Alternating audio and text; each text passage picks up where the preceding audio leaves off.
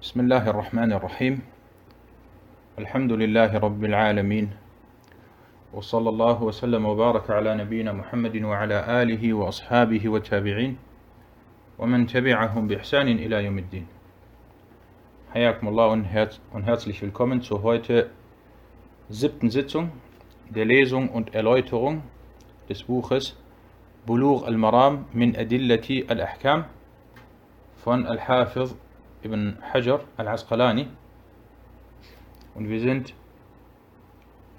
bei Kitab al-Salah und weiterhin bei dem Unterkapitel Bab al-Mawaqit und inshallah werden wir heute auch ein weiteres und neues Unterkapitel äh, beginnen.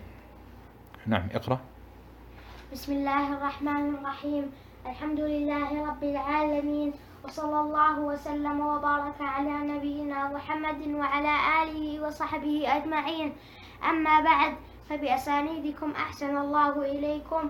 إلى الحافظ ابن حجر رحمه الله تعالى قال وعن أم سلمة رضي الله عنها قالت صلى رسول الله صلى الله عليه وسلم العصر ثم دخل بيتي فصلى ركعتين فسألته فقال شغلت عن ركعتين بعد الظهر فصليتهما الآن قلت أفنقضيها أفنقضيهما إذا فاتتنا قال لا أخرجه أحمد ولأبي داود عن عائشة بمعناه نعم أحسنت Das ist der Hadith Nummer 145.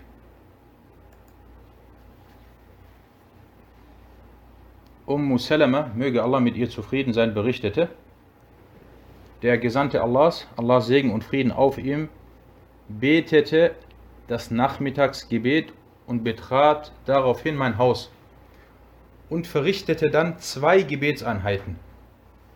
Ich fragte ihn daraufhin danach, woraufhin er antwortete, ich wurde von zwei Gebetseinheiten nach dem Mittagsgebet abgehalten, worauf ich sie jetzt verrichtet habe.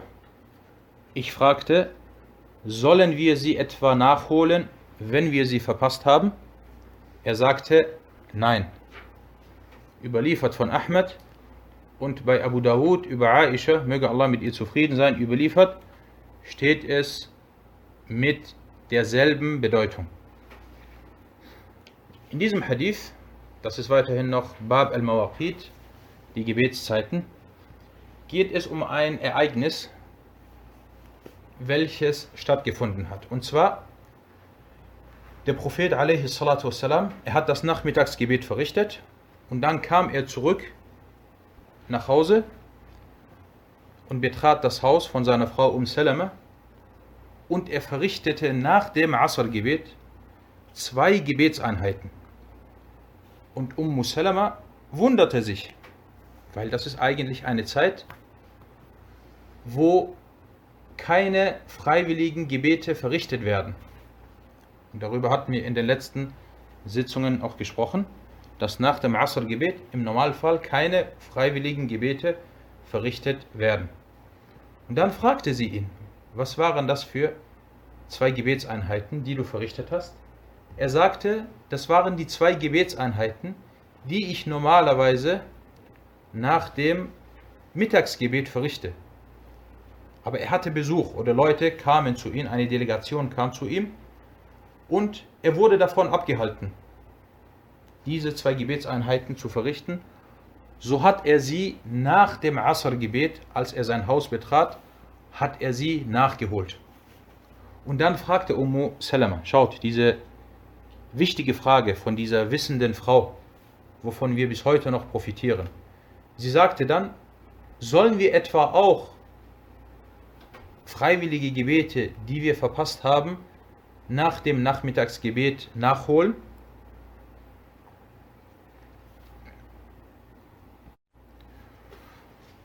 Und er sagte dann, sallallahu alaihi wasallam, nein. Nach dem Nachmittagsgebet sollt ihr keine freiwilligen Gebete nachholen oder verrichten. Und der Hadith wurde über Um Salama und über Aisha mit derselben Bedeutung überliefert. Und wir kommen gleich dazu, welche der beiden Überlieferungen die richtige ist. Wir beginnen wie immer, indem wir den Hadith in zwei Kategorien aufteilen. Einmal der Bereich über die Hadith wissenschaftlichen Nutzen und dann später die Fiqh-wissenschaftlichen. Der Überlieferer ist Ummu Salama oder die Überliefererin ist Ummu Salama und über sie hatten wir bereits beim 15. Hadith gesprochen. Und die Einstufung der Authentizität des Hadith, der erste Wortlaut, das ist der von Ummu Salama, dieser ist nicht authentisch.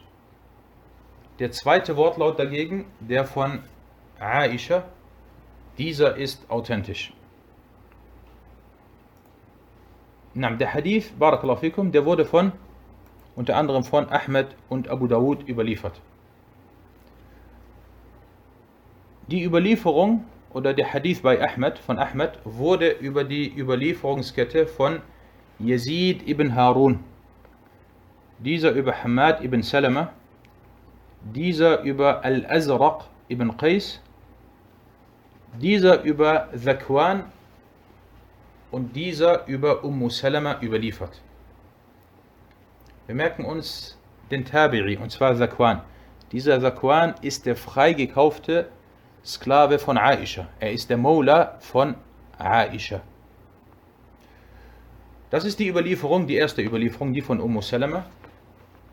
Und diese wurde von, von wem überliefert? Von Ahmed oder Abu Dawud?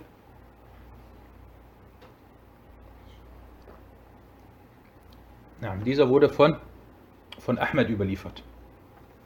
Diese wurde von Ahmed überliefert.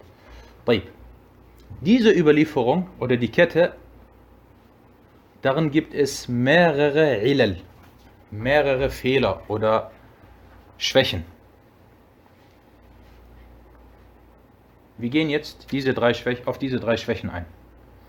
Die erste Schwäche ist, oder das erste Problem, die erste Illa ist, Zakwan hat nicht von Um Salama gehört. Dieser Zakwan, wir hatten gesagt, er ist der Maula. Maula bedeutet ein freigekaufter Sklave. Er ist der Maula von Aisha.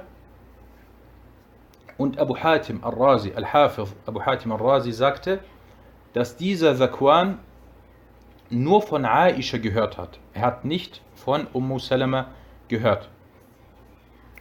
Das ist also äh, die erste Illa. Die zweite Illa, die zweite Illa ist der Zusatz, der hier erwähnt wurde, als Ummu Salama sagte, sollen wir sie etwa nachholen? Dieser Satz, diese Ziyada, wurde so nur von Yazid ibn Harun über Hamad ibn Salama überliefert. Und dieser Zusatz stimmt nicht. Al-Bayhaqi sagte, er ist ein, ein schwacher Zusatz. Schaut, wie genau die Hadith-Gelehrte sind. Sie haben einen Hadith und sie wissen sogar, wenn ein Wort oder ein kleiner Zusatz nicht stimmt, so weisen sie darauf hin. Das sind alles Kleinigkeiten.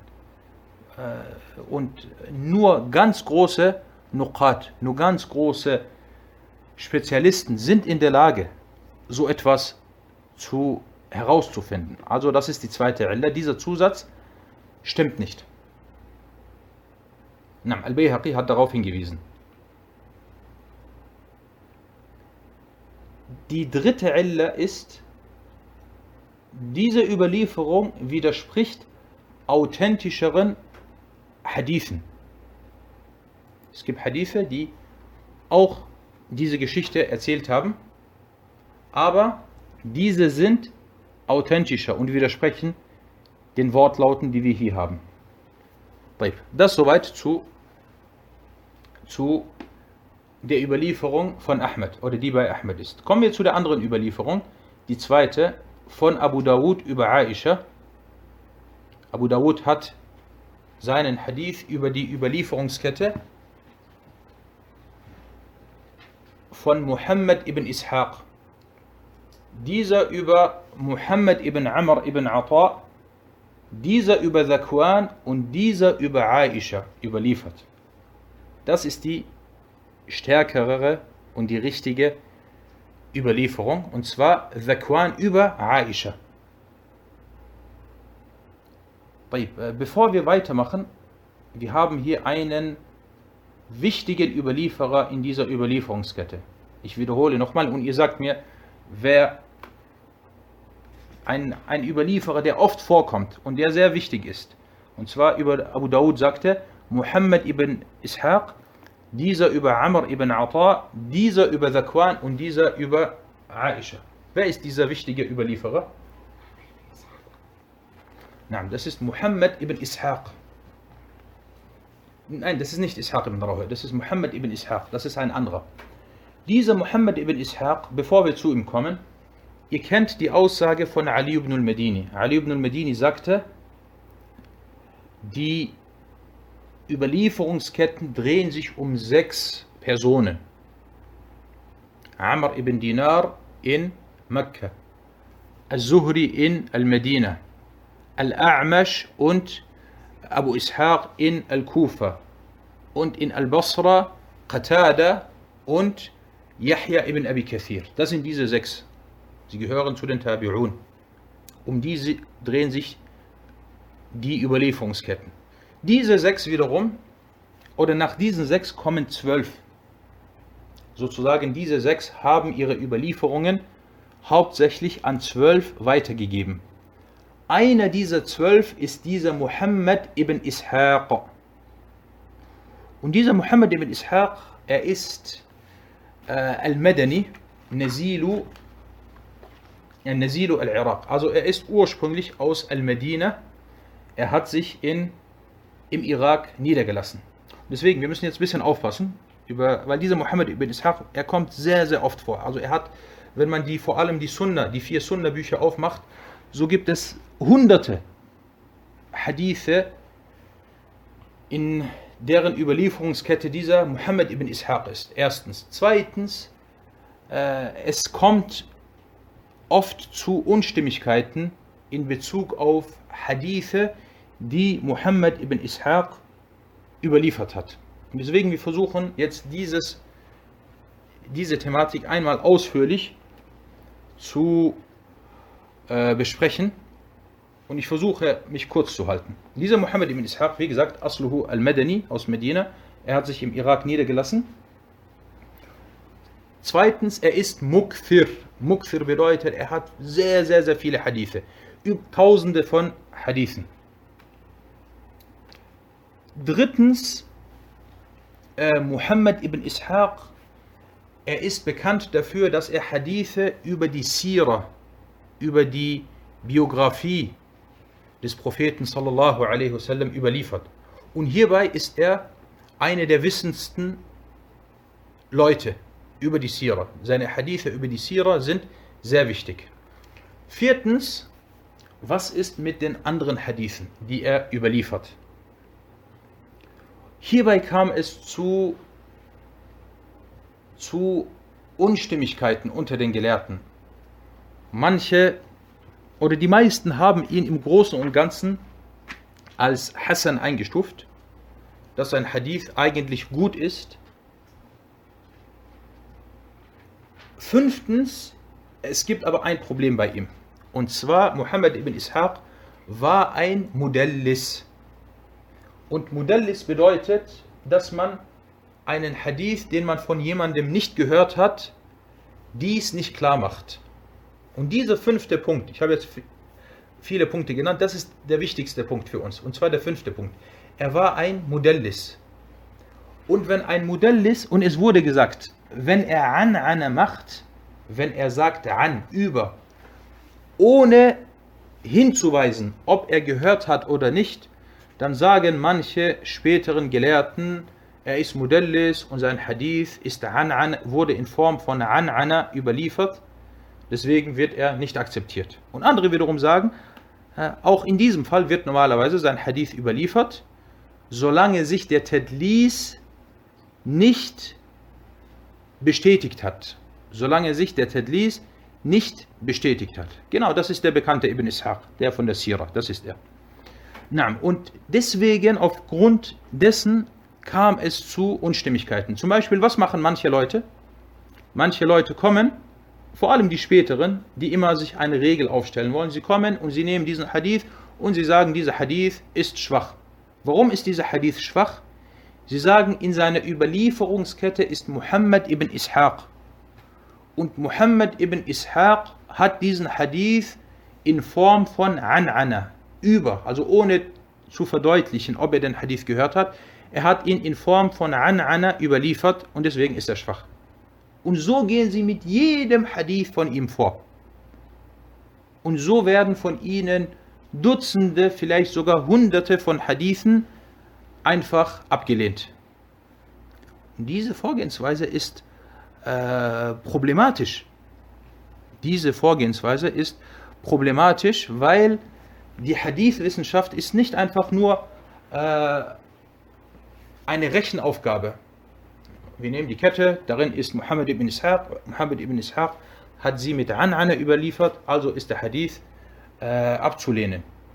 Na, und Imam Ahmad zum Beispiel sagte über ihn, Huwa Hassanul Hadith. Sein Hadith ist, ist äh, Hassan und äh, ist also gut. Und deswegen hat Abu Dawud zum Beispiel, als er diesen Hadith überliefert hat, hat er darüber geschwiegen.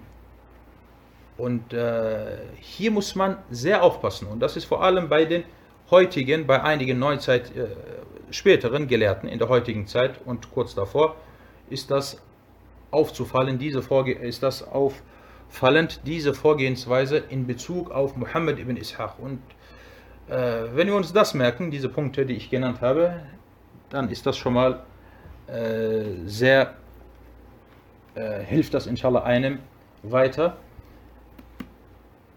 Na, das soweit zu Muhammad ibn Ishaq. Über den ersten Hadith, den Ahmed überliefert hatte, über den sagte Ibn Hazm al-Andalusi, äh, Hadithun Munkar, ein verwerflicher Hadith. Der Hadith von Abu Dawud, Abu Dawud schwieg über seinen Hadith, was darauf hindeutet, dass der Hadith bei ihm als gut oder als brauchbar eingestuft wird. Und Sheikh Abdullah Sa'ad stufte den ersten Hadith als schwach und den zweiten als stark ein. Das soweit zu, dem, zu den fiqh-wissenschaftlichen Nutzen. Kommen wir Afon, zu den Hadith-wissenschaftlichen Nutzen. Kommen wir zu den fiqh-wissenschaftlichen Bereich. Erstens, in diesem Hadith wird erwähnt, dass der Prophet, Allah Segen und Frieden auf ihm, vom Ratiba-Gebet, das ist dieses freiwillige Gebet, nach dem, nach, nach dem Mittagsgebet abgehalten wurde. Und er hat es deshalb nach dem Nachmittagsgebet nachgeholt. Zweitens, Ummu Salama fragte, als sie das sah, ob wir auch diese zwei Gebetseinheiten nach dem Nachmittagsgebet nachholen sollen, wenn wir sie verpasst haben. Aber der Prophet, Allah Segen und Frieden auf ihm, er untersagte dies. Drittens, dieser Hadith deutet darauf hin, dass das Nachholen der Ratiba-Gebete nach dem Asr-Gebet zu den Khasa'is, zu den Besonderheiten des Gesandten Allahs sallallahu alaihi wasallam zählt. Es gibt nämlich bestimmte Taten und bestimmte Handlungen, die sind nur für den Propheten sallallahu alaihi wasallam speziell vorgesehen. Und dazu zählt diese, diese Tat. Und deswegen, er hat selber das gemacht, aber er hat gesagt, dass wir das nicht machen sollen. Alhamdulillah. Na, das soweit zu diesem Hadith. Na, اقرأ. نجيب لي منديل. قال المصنف رحمه الله تعالى باب الأذان عن عبد الله بن زيد بن عبد ربه رضي الله عنه قال طاف بي وأنا نائم رجل فقال تقول الله أكبر الله أكبر. فذكر الأذان بتربية التكبير بغير ترجيع, بغير ترجيع والإقامة فرادا إلا قد قامت الصلاة. قال فلما أصبحت أتيت, أتيت رسول الله صلى الله عليه وسلم فقال إنها لرؤيا حق الحديث. أخرجه أحمد وأبو داود وصححه الترمذي وابن خزيمة وزاد أحمد في آخره قصة قصة قول بلال في آذان الفجر الصلاة خير من النوم ولابن خزيمة عن أنس عن أنس رضي الله عنه قال من السنة إذا قال المؤذن إذا قال المؤذن بعد الفجر في الفجر حي على حي على الصلاة قال الصلاة خير من النوم. Na, Ahsad. Das ist jetzt ein neues Unterkapitel. Der Musannif, der Autor, sagte, Babul Adhan. Das ist das zweite Unterkapitel beim Buch des Gebets, der Gebetsruf oder Al-Adhan auf Arabisch. Es geht hier also um, um den Adhan und die Iqama in den nächsten Hadithen. Al-Adhan bedeutet sprachlich oder linguistisch die Bekanntgabe einer Sache. Und fachbegrifflich, terminologisch, istilahan also, bedeutet Al-Adhan die Bekanntgabe, dass die Gebetszeit eingetroffen ist. Und dies mit speziellen Wortlauten. Wenn die Gebetszeit eingetroffen ist, dann sagst du, dann sprichst du den Adhan mit bestimmten vorgegebenen Wortlauten. Und im Koran heißt es, وَإِذَا نَادَيْتُمْ إِلَى الصَّلَاةِ Und wenn ihr zum Gebet ruft. Und der Adhan zählt zu den Sha'air al-Zahira, also zu den offenkundigen Kulthandlungen Allahs. Sha'air sind Kulthandlungen. Dazu zählen zum Beispiel die Hajj, dazu zählt zum Beispiel der Adhan, dazu zählt zum Beispiel äh, die Moscheen der Muslime, dazu zählt der Hijab der Frau. Sachen, für die äh, die Muslime und der Islam be bekannt sind, offene, offenkundige Kulthandlungen. Und eine der wichtigsten ist der Adhan. Und die Fada'il, also die Vorzüge des Adhan, sind zahlreich. Und es wurden etliche Hadithe darüber überliefert. So heißt es zum Beispiel in einem Hadith, der von, der von Muslim überliefert wurde, dass der Prophet sallallahu alaihi wasallam sagte, Al-Mu'adhinuna atwalun nasi a'naqan yawm al-qiyamah. Die Gebetsrufer haben am Tag der Auferstehung die längsten Hälse. Und dieser Hadith ist ein Beweis dafür, dass die Tätigkeit des Muezzin besser ist als die Tätigkeit des Imam. Weil es wurde die Frage gestellt unter den Fuqaha, welche Aufgabe ist besser? Die Aufgabe des Gebetsrufers oder die Aufgabe des Vorbeters? Und was die Beweise angeht, so sagten viele Gelehrte, dass die Aufgabe des Gebetsrufers besser ist. Dazu zählt, oder ein Beweis dafür ist unter anderem dieser Hadith.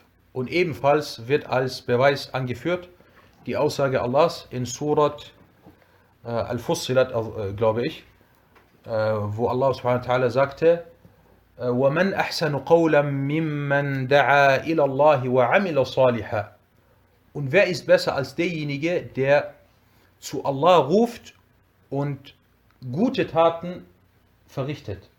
So wurde gesagt, damit ist der Muazzin gemeint in diesem Vers. Er ist derjenige, der zu Allah aufruft. Und welcher Aufruf ist besser, als zu sagen, Allahu Akbar, Allahu Akbar, Ashadu an la ilaha illallah, Ashadu anna Muhammad Rasulullah. Das ist mit der beste Aufruf. Na. Die Sache, okay, jetzt eine Frage, die sich stellt.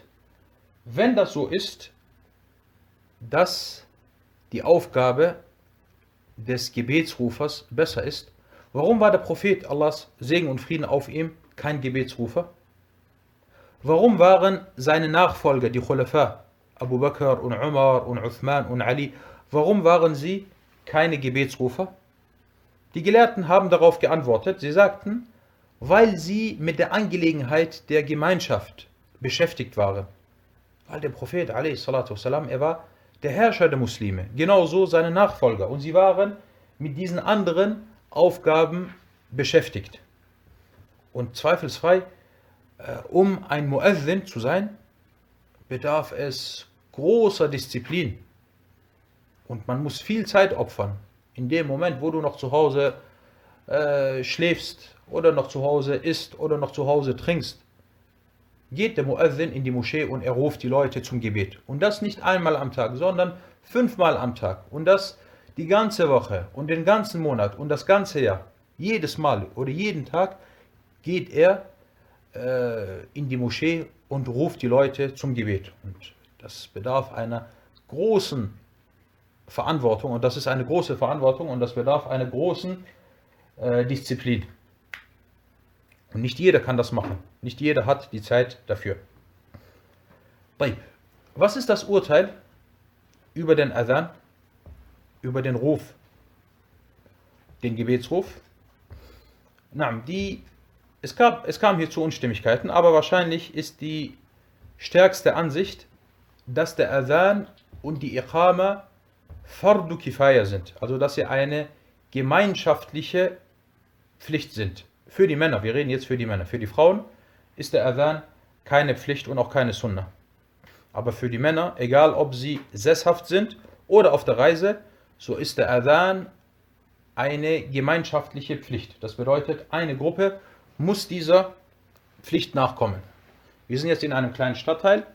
Wenn eine Gruppe oder eine Moschee den Gebetsruf laut ruft, dann fällt diese Pflicht für die anderen Leute weg. Und das ist das, was zum Beispiel gang und gäbe ist. Es gibt in einem Stadtteil zwei, drei Moscheen und in diesen Moscheen wird zum Gebet gerufen und deswegen fällt dann die Pflicht für den Rest der Männer weg. Na, das soweit kurz und knapp über einige Thematiken, die mit dem Adhan äh, zu tun haben. Kommen wir zu dem Hadith.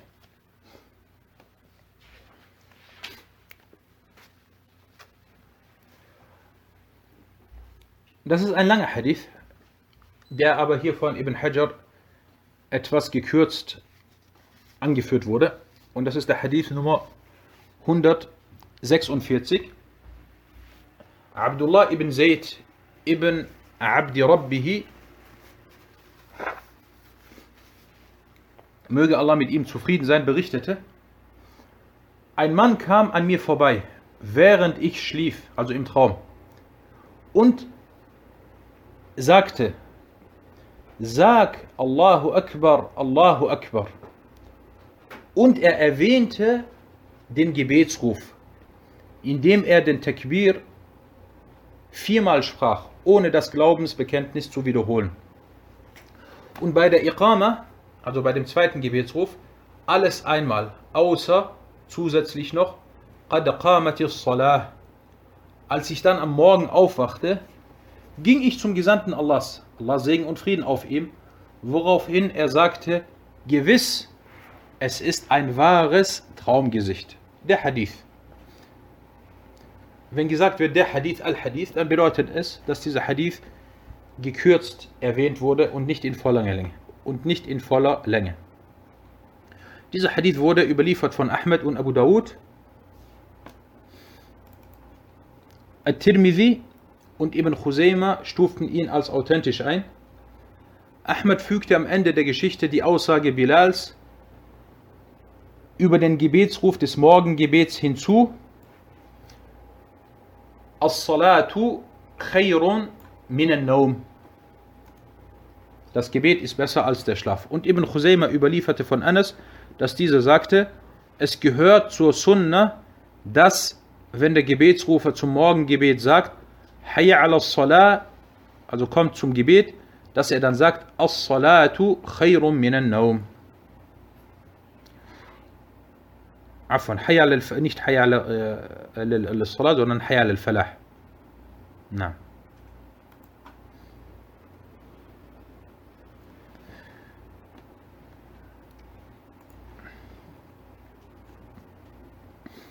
طيب es geht hier darum das ist eine lange Geschichte die Sahaba nachdem sie die Hijra gemacht hatten und in Medina waren und die Prophetenmoschee hatten haben sie, hat der Prophet sallallahu alaihi wasallam sich mit ihnen beratschlagt. Wie sollen wir zum Gebet rufen? Weil die Gebete oder die Juden haben eine Art, wie sie zum Gebet rufen und die Christen auch. Und dann wollten sie auch etwas haben oder eine Vorgehensweise haben, wie sie zum Gebet rufen. Und dann sprachen sie darüber und sie einigten sich oder sie kamen nicht zu einer Lösung. Und Abdullah ibn Zayd ibn Abdi Rabbi, er ging dann nach Hause und er schlief.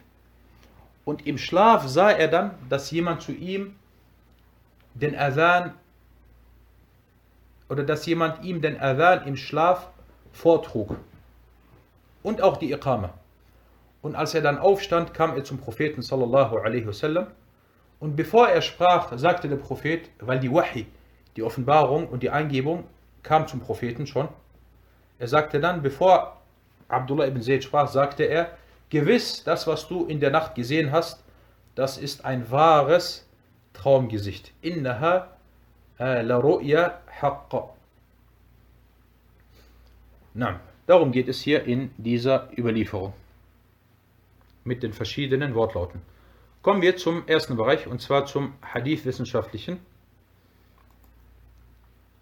Dieser Hadith wurde überliefert von Abdullah ibn Zayd ibn Abdi Rabbi und er ist Abu Muhammad al-Ansari al-Khazraji, sprich er ist ein Medani von den, von den Helfern aus Medina und er gehörte zu den Führern unter den Sahaba und zu den ersten Muslimen aus Medina, die den Islam annahmen und er nahm an der Schlacht von Badr und alles, was danach kam, teil. Das bedeutet, äh, er hat an allen Schlachten mit dem Propheten sallallahu alaihi wasallam teilgenommen. Haniyanlah. Naam. Und das ist eine Sache, für die er, für die er äh, beglückwünscht wird. Das ist, welche Ehre ist das, an allen Schlachten neben dem Propheten wasallam gekämpft zu haben. Und er ist derjenige, dem der Gebetsruf, also der Adhan im Schlaf gezeigt wurde. Dieser Hadith wurde überliefert von Ahmed und von Abu Dawud und von At-Tirmidhi, Ibn Majah und Ibn Khuzayma. Fangen wir an. Er wurde über die Überlieferungskette von Muhammad ibn Ishaq, dieser über Muhammad ibn Ibrahim At-Taymi dieser über Muhammad ibn Abdullah ibn Zayd und dieser über seinen Vater überliefert. Hier haben wir wieder Muhammad ibn Ishaq. Er ist wieder hier in der Überlieferungskette. طيب. At-Tirmidhi At-Tirmidhi sagte, nachdem er diesen Hadith überlieferte, هذا حديث حسن صحيح das ist ein guter und authentischer Hadith. Schaut, wie Imam al-Tirmidhi vorgeht. Obwohl in der Überlieferungskette Muhammad ibn Ishaq ist, so, so äh, hat er den Hadith trotzdem als, als Hassan und Sahih, also als authentisch, als authentisch eingestuft. Und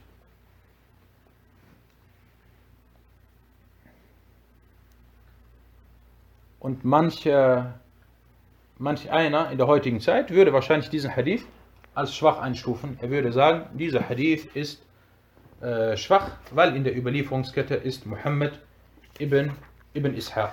Na, aber das ist nicht die Vorgehensweise der, der früheren Immer, dass sie einfach so eine Regel aufstellen.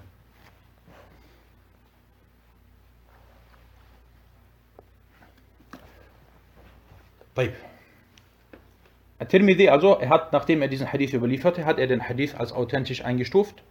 Und At-Tirmidhi sagte auch an einer anderen Stelle, oder dazu komme ich gleich. Er sagte auf jeden Fall, At-Tirmidhi sagte, nachdem er diesen Hadith als authentisch einstufte, und wir kennen keinen Hadith über den Propheten, sallallahu alaihi wasallam, der authentisch ist, außer dieser eine Hadith. Also in Bezug auf den Adhan. Wir kennen keinen Hadith in Bezug, in Bezug auf den Gebetsruf über den Propheten sallallahu alaihi wasallam, der authentisch ist, außer dieser eine Hadith.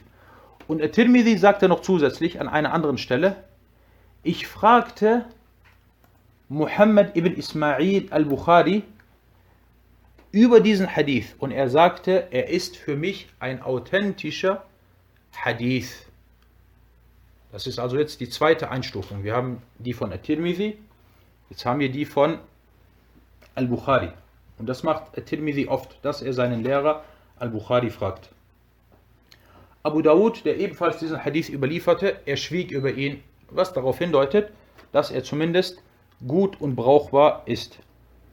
Ibn Khuzayma überlieferte diesen Hadith in seinem Sahih-Werk. Das bedeutet, dass er authentisch ist für ihn. Und er sagte sogar, nachdem er den Hadith überlieferte, Hadith huwa thabitun sahihun, huwa khabarun thabitun sahihun min jihati an-naql. Ein bestätigter und authentischer Khabar von der Überlieferung her. Und Ibn Hibban stufte ihn auch in seinem Sahih-Werk als authentisch ein. Und Ibn Hajar, der Autor von dem Buch, er stimmte den Einstufungen, die wir gerade gehört haben, oder einige, die wir gerade gehört haben, er stufte oder er stimmte diesen Einstufungen zu, dass der Hadith authentisch ist. Und äh, Sheikh Abdullah Sa'ad sagte, seine Überlieferungskette ist gut. Kommen wir zu den fiqh-wissenschaftlichen Nutzen aus dieser Überlieferung. Aus diesem Hadith, Barakallahu fikum, entnimmt man, dass der Prophet, Allah Segen und Frieden auf ihm, sich mit seinen Gefährten beratschlagte hinsichtlich des Gebetsrufs. Jedoch kam sie zu keinem gemeinsamen Nenner, bis dann letztendlich Abdullah ibn Zayd ibn Abdi Rabbi dieses Traumgesicht hatte. Zweitens, der Hadith deutet darauf hin, dass man mit dem Gebetsruf unter anderem die Abwesenden zum Gebet ruft. Das ist nämlich der, eine der, der Zwecke des Adhan, dass man andere, die nicht anwesend sind, daran erinnert oder zum Gebet ruft. Drittens, der Hadith beweist, dass die Iqama sich vom Adhan in Bezug auf die Anzahl der Wörter unterscheidet. Der Adhan hat mehr Wörter als die Iqama beim Ruf. Viertens, es ist erwünscht, dass der Gebetsrufer beim Morgen, beim Morgengebet, noch zusätzlich zweimal sagt, As-salatu khayrum minan nawm. Also man sagt Allahu Akbar, Allahu Akbar, Ashadu an la ilaha illallah, Ashadu an la ilaha illallah, Ashadu anna Muhammadan Rasulullah, Ashadu anna Muhammadan Rasulullah, Hayya ala salah, Hayya ala salah, Hayya ala al-falah, Hayya ala al-falah, As-salatu khayrun minan naum, As-salatu khayrun minan naum. Der Grund für diesen Zusatz beim Morgengebet ist, dass zu diesem Zeitpunkt die meisten Menschen noch schlafen. Und deswegen sagt man zu ihnen das Gebet ist besser als der Schlaf. Und fünftens, die Weisheit, die Hikmah also, dass die Worte beim Adhan wiederholt werden, liegt darin, dass er ein Aufruf für die Abwesenden ist. Und deshalb wird er auch oft auf einer höheren Position gerufen, sodass jeder ihn hört. Er soll also etwas in die Länge gezogen werden und er soll weit gerufen werden, damit auch die Abwesenden den Gebetsruf äh, hören können. Na, das soweit zu diesen Hadithen und zu dieser Sitzung. هذا والله تعالى أعلم وصلى الله على محمد